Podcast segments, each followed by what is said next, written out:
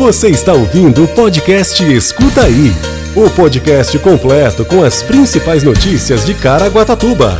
Saiba tudo o que está acontecendo na nossa cidade.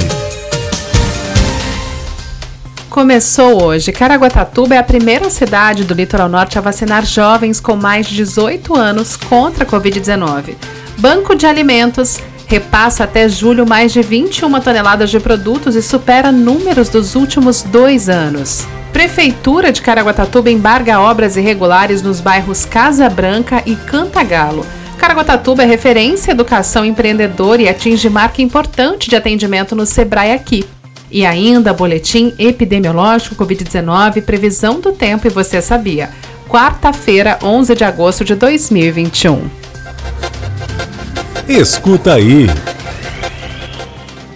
Caraguatatuba já começou a aplicar hoje a vacina da Covid-19 em jovens acima de 18 anos. A cidade é a primeira do litoral norte a vacinar esse público, dando mais um passo importante na luta contra a doença.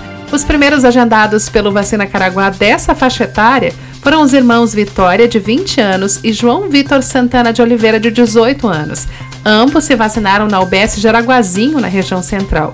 Quer saber quem está sendo vacinado? Neste momento, Caraguatatuba vacina os adultos maiores de 18 anos que solicitaram a vacina no Vacina Caraguá do aplicativo Caraguatatuba 156 até o dia 8 de agosto. Os agendamentos serão realizados conforme o envio de doses por parte do governo estadual. Somente nessa semana, a expectativa é vacinar 3 mil pessoas com a primeira dose. Quem fez a solicitação após o dia 8 de agosto deverá aguardar o agendamento que depende do envio de vacinas. Escuta aí.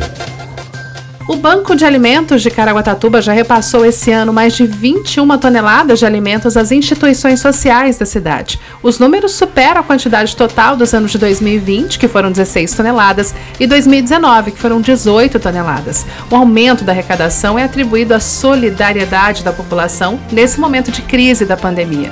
No início da pandemia aconteceu uma queda alta nas doações, mas o fortalecimento com os parceiros fez com que os números subissem gradativamente. E esse ano superou as expectativas. O principal objetivo do trabalho do Banco de Alimentos é combater o desperdício por meio de parcerias com comércios da cidade e contribuir com a redução de insegurança alimentar das pessoas em situação de vulnerabilidade social.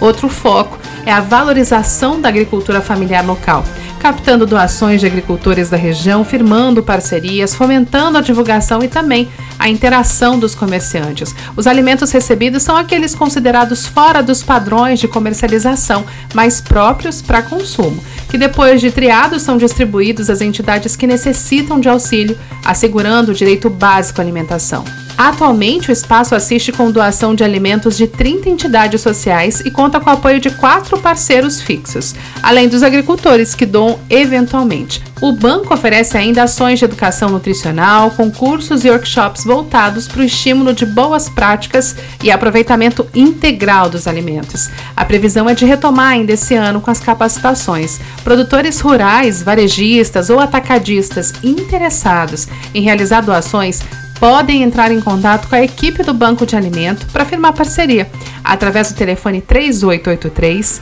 6548. Escuta aí. A Prefeitura de Caraguatatuba, por meio da Secretaria de Urbanismo, Meio Ambiente, Agricultura e Pesca, com apoio da Polícia Ambiental, embargou nesta quarta-feira três construções em andamento nos bairros Casa Branca e Cantagalo, na região norte. Na Casa Branca foram identificadas duas novas, que foram imediatamente embargadas. Elas estavam sendo erguidas em uma área que está sob júdice desde o ano passado, quando outras duas também estavam em construção. Outra ação foi realizada na avenida principal do Morro do Cantagalo, onde também havia uma casa em construção. Essa área é considerada de risco para escorregamento de terra e não pode ser levantada nenhuma moradia. De acordo com o secretário de Urbanismo, Wilber Cardoso, essas ações fazem parte do programa Obras Regulares, que visa intensificar a fiscalização por todo o município. Escuta aí. O prefeito de Caraguatatuba, Aguilar Júnior, recebeu nesta terça-feira, dia 11, em seu gabinete, os gerentes do SEBRAE do Vale do Paraíba. A reunião foi marcada pela marca de atendimentos do posto SEBRAE aqui, o balanço da instituição durante o primeiro semestre no município e a consolidação da cidade como referência em educação empreendedora. Representando o Sebrae estavam o gerente regional do Vale do Paraíba e Litoral Norte, Jardel Bussarello, e o gestor regional Eduardo Hilário.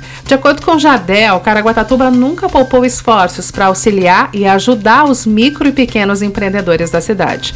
Segundo os gerentes, Caraguatatuba se tornou referência em educação empreendedora, tendo mais de 9 mil alunos em quatro anos do projeto. Durante a reunião, foi revelado que desde 2018, o posto do Sebrae aqui, que é uma iniciativa do prefeito de Caraguatatuba, realizou mais de 8 mil atendimentos de micro e pequenas empresas. Você ouve agora Boletim Epidemiológico Covid-19. Hoje a cidade conta com 18.969 casos confirmados de Covid-19, 436 óbitos. Os hospitais contam com 25% de ocupação da UTI e enfermaria, 11%. Quer saber tudo sobre a previsão do tempo? Fique com a gente e escuta aí! A previsão do tempo para essa quinta-feira, segundo o CPTEC INPE, a mínima estará na casa dos 13 graus e a máxima em 23 graus, com 90% de possibilidade de chuva. Você ouve agora. Você sabia?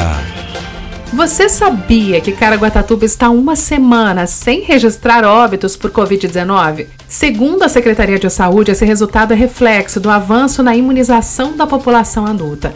Há três dias, segunda, dia 9, terça, dia 10 e quarta-feira, hoje, dia 11, a taxa de ocupação da UTI está abaixo dos 30%. Isso significa que 20 dos 80 leitos do município estão ocupados. Já o percentual de enfermaria ficou abaixo dos 15%. Segundo o boletim epidemiológico dessa quarta-feira, 2.785 casos são de outros municípios. Os óbitos somam 509, sendo 73 de outros municípios. Esse foi o Escuta aí de hoje. Até amanhã. Você ouviu o podcast Escuta aí. Se aconteceu é fato. Se é mentira é fake. Só que hoje em dia é muito difícil separar o fato do fake, saber se é inventado ou se aconteceu mesmo. É para isso que serve o jornalismo e o nosso podcast. Se informe em nossos canais oficiais.